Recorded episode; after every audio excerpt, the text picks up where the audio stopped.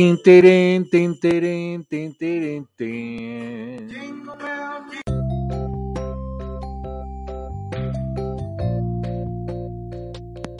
¿qué tal? ¿Cómo están? Bienvenidos a otro episodio del Pan de Muerto Podcast.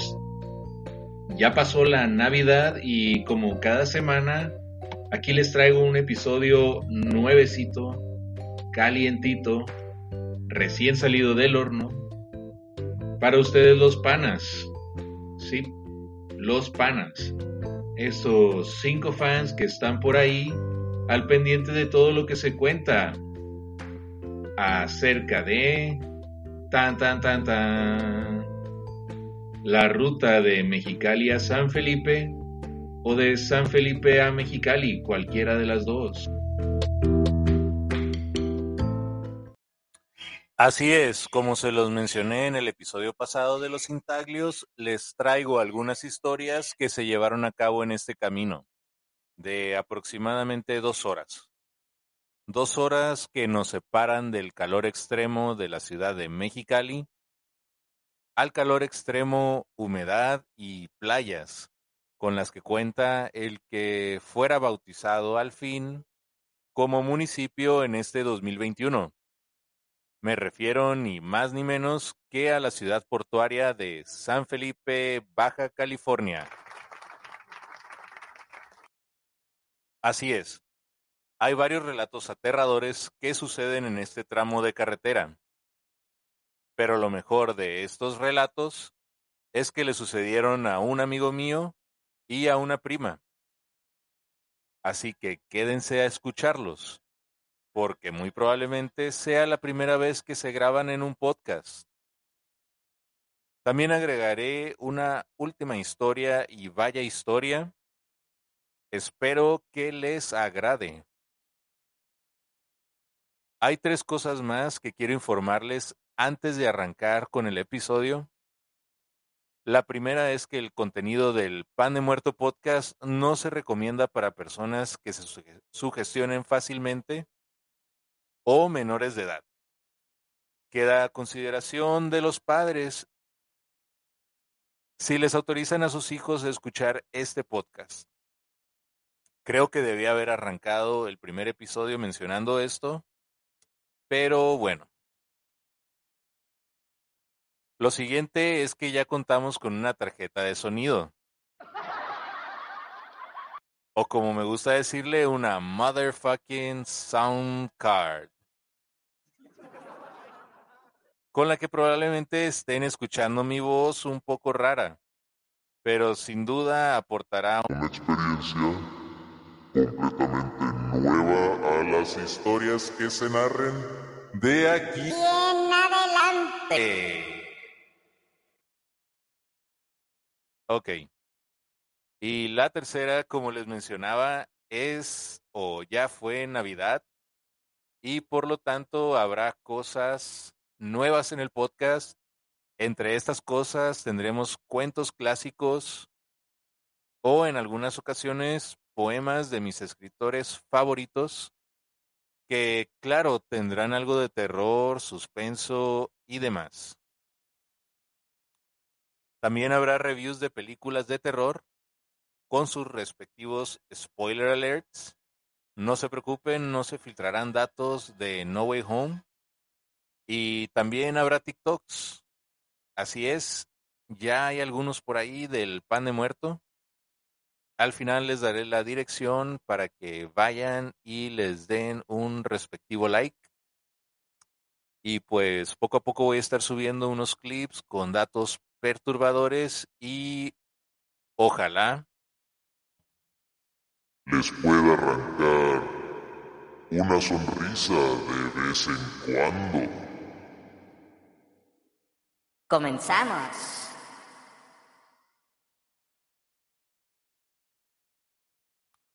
Este es el Pan de Muerto Podcast, donde el terror sabe mejor. El único pan con cero calorías y 100% de sugestión. Las almas en pena con pan son buenas. Y si aún no tienen su pan favorito, pausen el episodio y vayan por uno para ustedes y sus luces cegadoras más queridas.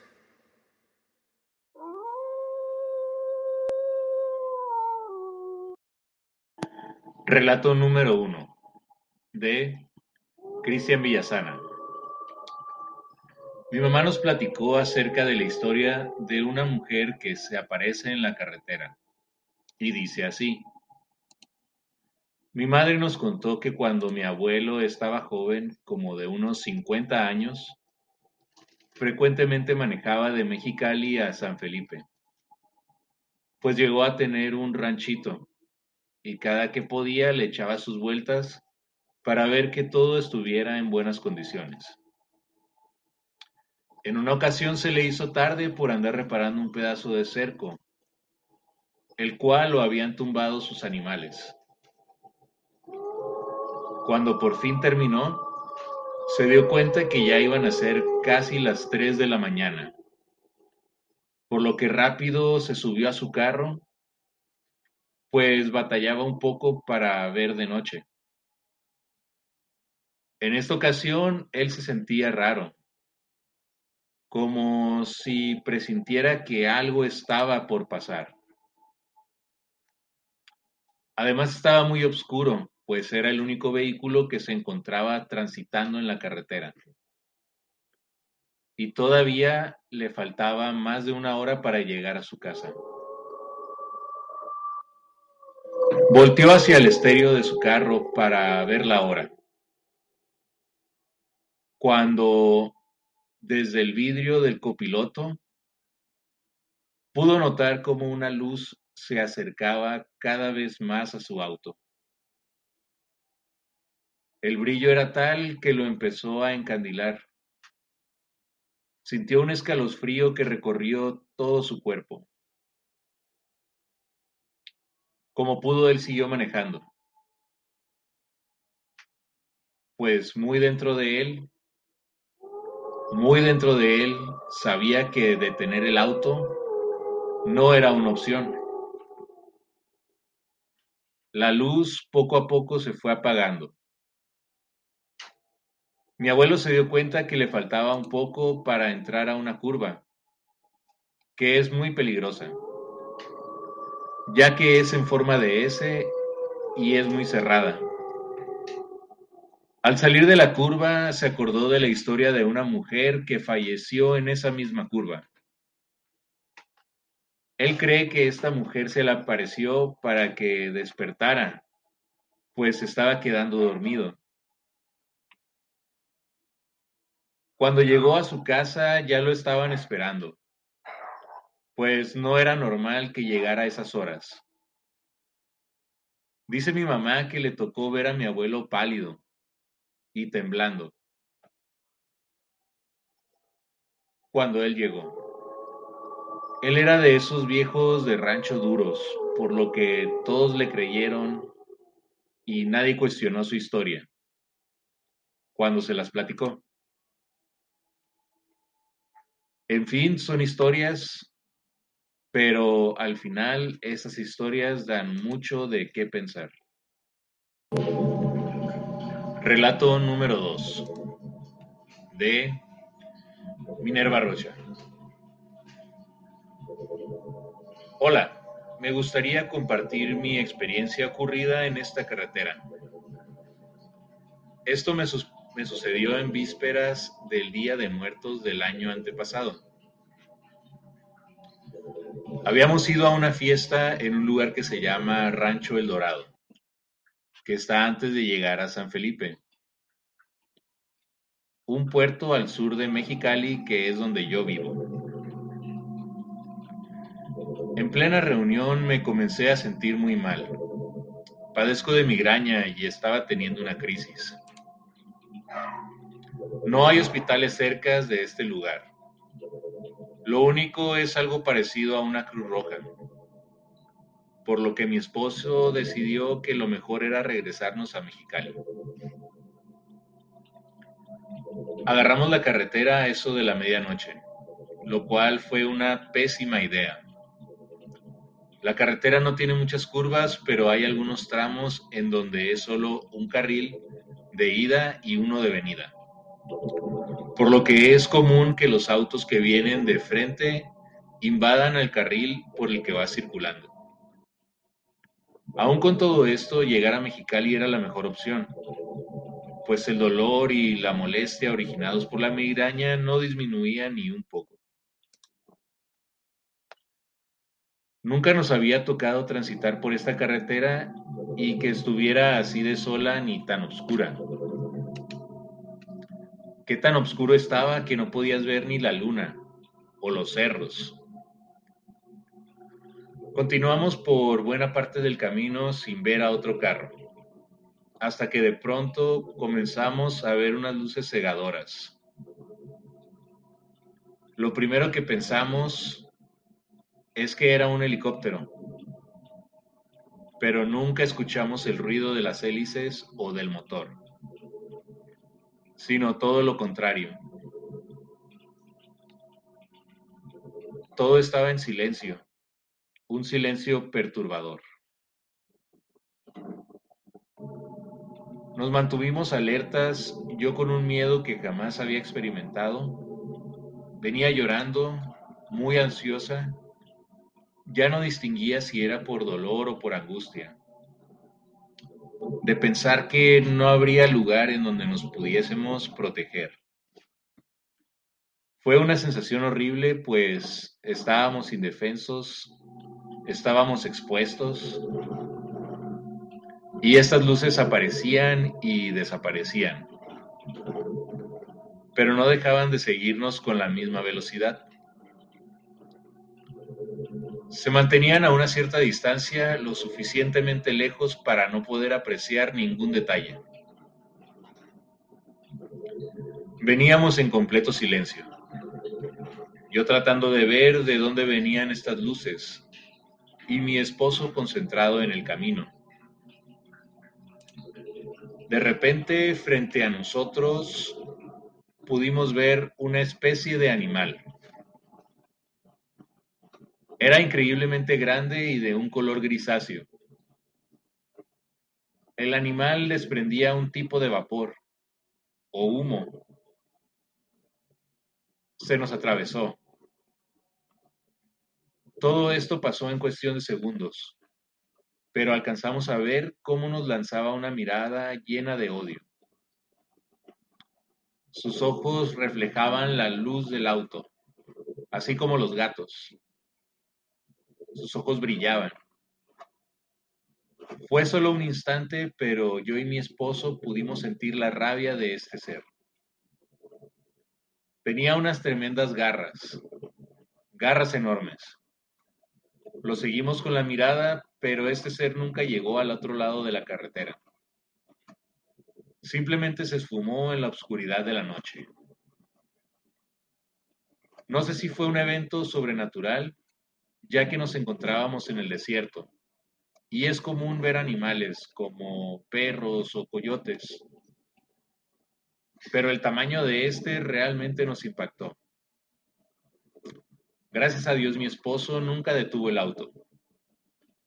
Unos kilómetros después de haber visto este animal, las luces desaparecieron por completo y poco a poco fue visible la luna, las estrellas y mientras nos acercábamos a nuestro destino iban apareciendo carros, casas y al final las luces de la ciudad. En ese momento me sentí en paz, pero ya habían transcurrido varias horas.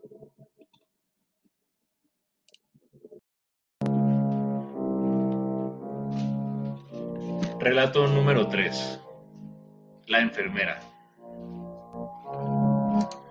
Cuenta la leyenda que en la carretera de Mexicali a San Felipe se aparece una enfermera. Se dice que era una buena mujer, la cual acudía al llamado de quien la necesitaba. En una ocasión le tocó atender a los pacientes de una clínica en San Felipe. Dedicó el día completo, Llegada la noche, emprendió el viaje de regreso a Mexicali. Agotada por haber trabajado todo el día, Los ojos se le empezaron a cerrar mientras atravesaba el desierto. Empezó a escuchar una voz que la llamaba por su nombre. Eva, Eva,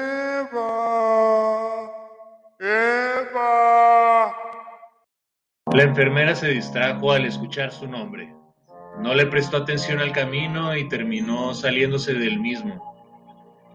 Perdió el control del auto, el cual golpeó contra una roca. Comenzó a girar y a girar, hasta terminar al revés, con las llantas apuntando al cielo. La enfermera terminó aplastada dentro del vehículo, a la altura de la laguna salada. Ahí murió. La leyenda cuenta que desde ese momento ella hace guardia en la autopista y se ofrece a ayudar a cualquiera que se queda varado en su auto. Otra versión asegura que su misión no es otra sino asustar a todo el que pasa por ahí. A continuación escucharán el relato de Julieta Vega, quien vivió la experiencia de encontrarse con esta enfermera. En una ocasión nos dirigíamos de Caléxico a San Felipe. Era de noche y no era una muy buena, pues estaba nublado y la luz de la luna era mínima. Todo estaba bastante oscuro. Mi esposo, Jesús Vega, es fanático de buscar letreros de se vende. En esta ocasión, a la altura del rancho El Mosqueda, alcanzó a ver un jeep, con estas palabras pintadas en el parabrisas. Por lo que de inmediato detuvo el coche para echarle un vistazo de cerca al jeep. Yo me puse bastante nerviosa, pues ya era de noche. Mientras él se bajaba del carro, le dije que tuviera cuidado, pues por estos lados te pueden salir perros bastante bravos o inclusive coyotes. Pero poco le importó a ese hombre y se fue a ver el carro. Mientras esperaba que él regresara, pude ver las luces de otro auto acercándose. Este auto se detuvo justo detrás de mí. Apagó el motor, pero dejó las luces encendidas, lo cual se me hizo muy raro. De este vehículo descendió una mujer vestida en uniforme blanco. Mi esposo, al darse cuenta, se apuró a regresar al auto. La mujer se acercó por el lado del conductor, preguntándome lo siguiente. ¿Está todo bien? ¿Se les descompuso el carro? ¿Cómo les puedo ayudar? Le dije que solo nos habíamos detenido porque mi esposo quería ver un carro que estaban vendiendo. Por fin regresó mi marido. La enfermera le dijo que se detuvo pues pensó que necesitábamos ayuda. Además que lleva manejando por esa carretera más de 30 años y cada que puede se detiene a ayudarle a las personas que tienen problemas con sus carros. Mi esposo le dio las gracias, se subió al carro y comenzamos a manejar de vuelta rumbo a San Felipe. Más tarde nos reímos del incidente, pues la verdad nos asustamos un poco al ver que otro carro se había detenido detrás del nuestro. La enfermera se había ido detrás de nosotros, pero al poco tiempo la perdimos. Ya no se miraban las luces de su auto. Al poco tiempo tuvimos que hacer una parada obligatoria para hacer del baño. Detuvimos el carro, nos bajamos y nos metimos entre unos chamizos para orinar. ¿Cuál fue nuestra sorpresa al ver que frente a nuestro carro estaba parada la misma enfermera? y su auto estaba frente al nuestro. Como cuando le vas a pasar corriente a un carro. ¿Cómo era esto posible si justo hacía unos minutos había dejado de verla? Ella ya no nos seguía y nadie nos había rebasado. Nos dijo lo siguiente. Ay, otra vez ustedes. ¿Ahora qué les pasó? ¿Está todo bien? Respondimos que no, que solo habíamos parado pues ocupábamos ir al baño. Le pregunté por su nombre, pero ella no quiso responderme. Solo nos dijo, Me estoy quedando en un lugar de casas rodantes que se llama Mar del Sol, al lado del Hotel Las Misiones. Ya me tengo que ir. Cuídense, por favor. vi cómo se subió de nuevo a su carro y se alejó. En la oscura noche. Qué mujer tan valiente, pensé. Al día siguiente decidí no quedarme con la duda y me dirigí a este lugar de nombre Mar del Sol. Busqué el auto de la enfermera, pero no estaba por ningún lado. Hablé con el dueño del lugar, le comenté lo que nos había pasado la noche anterior a mí y a mi esposo, y quería darle las gracias a esa mujer por tratar de ayudarnos en dos ocasiones. El dueño del lugar, al escuchar mi historia, se puso a rezar por mí y por mi esposo. Al terminar me explicó que había conocido al fantasma de la enfermera de San Felipe.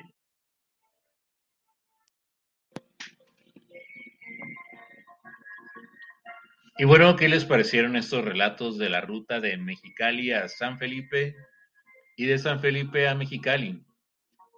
Increíbles, ¿verdad? Quiero darle las gracias tanto a mi amigo Cristian Villasana como a mi prima Minerva Rocha por compartirme estos relatos. Y recordarte que puedes mandar el tuyo para que los escuches en el podcast. El último relato de la enfermera lo obtuve de la página blueroadrunner.com, donde podrán encontrar información en inglés acerca del puerto de San Felipe. Panas, así concluimos con este último relato. No olviden contactarme en las siguientes redes sociales antes de salir de carretera. El correo oficial es demuertopan.aol.com. Manden sus historias, relatos y comentarios, pues próximamente habrá regalos. Así es, merch del Pan de Muerto Podcast para las primeras 10 personas que nos hagan llegar sus relatos de terror. Puede ser a este correo o al Facebook, que es Pan de Muerto Podcast. En TikTok, Pan de Muerto Podcast. En Instagram, arroba Pan de Muerto Podcast. Y si no eres un animal gris con garras enorme, seguramente podrás escribirnos en la página de internet del podcast que es http dos puntos diagonal diagonal de muertopan.wordpress.com. Manda tus historias y gánate la merch oficial del podcast.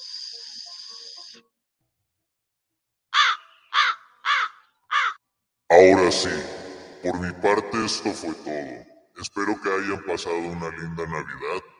Esperen los próximos episodios. Adiós.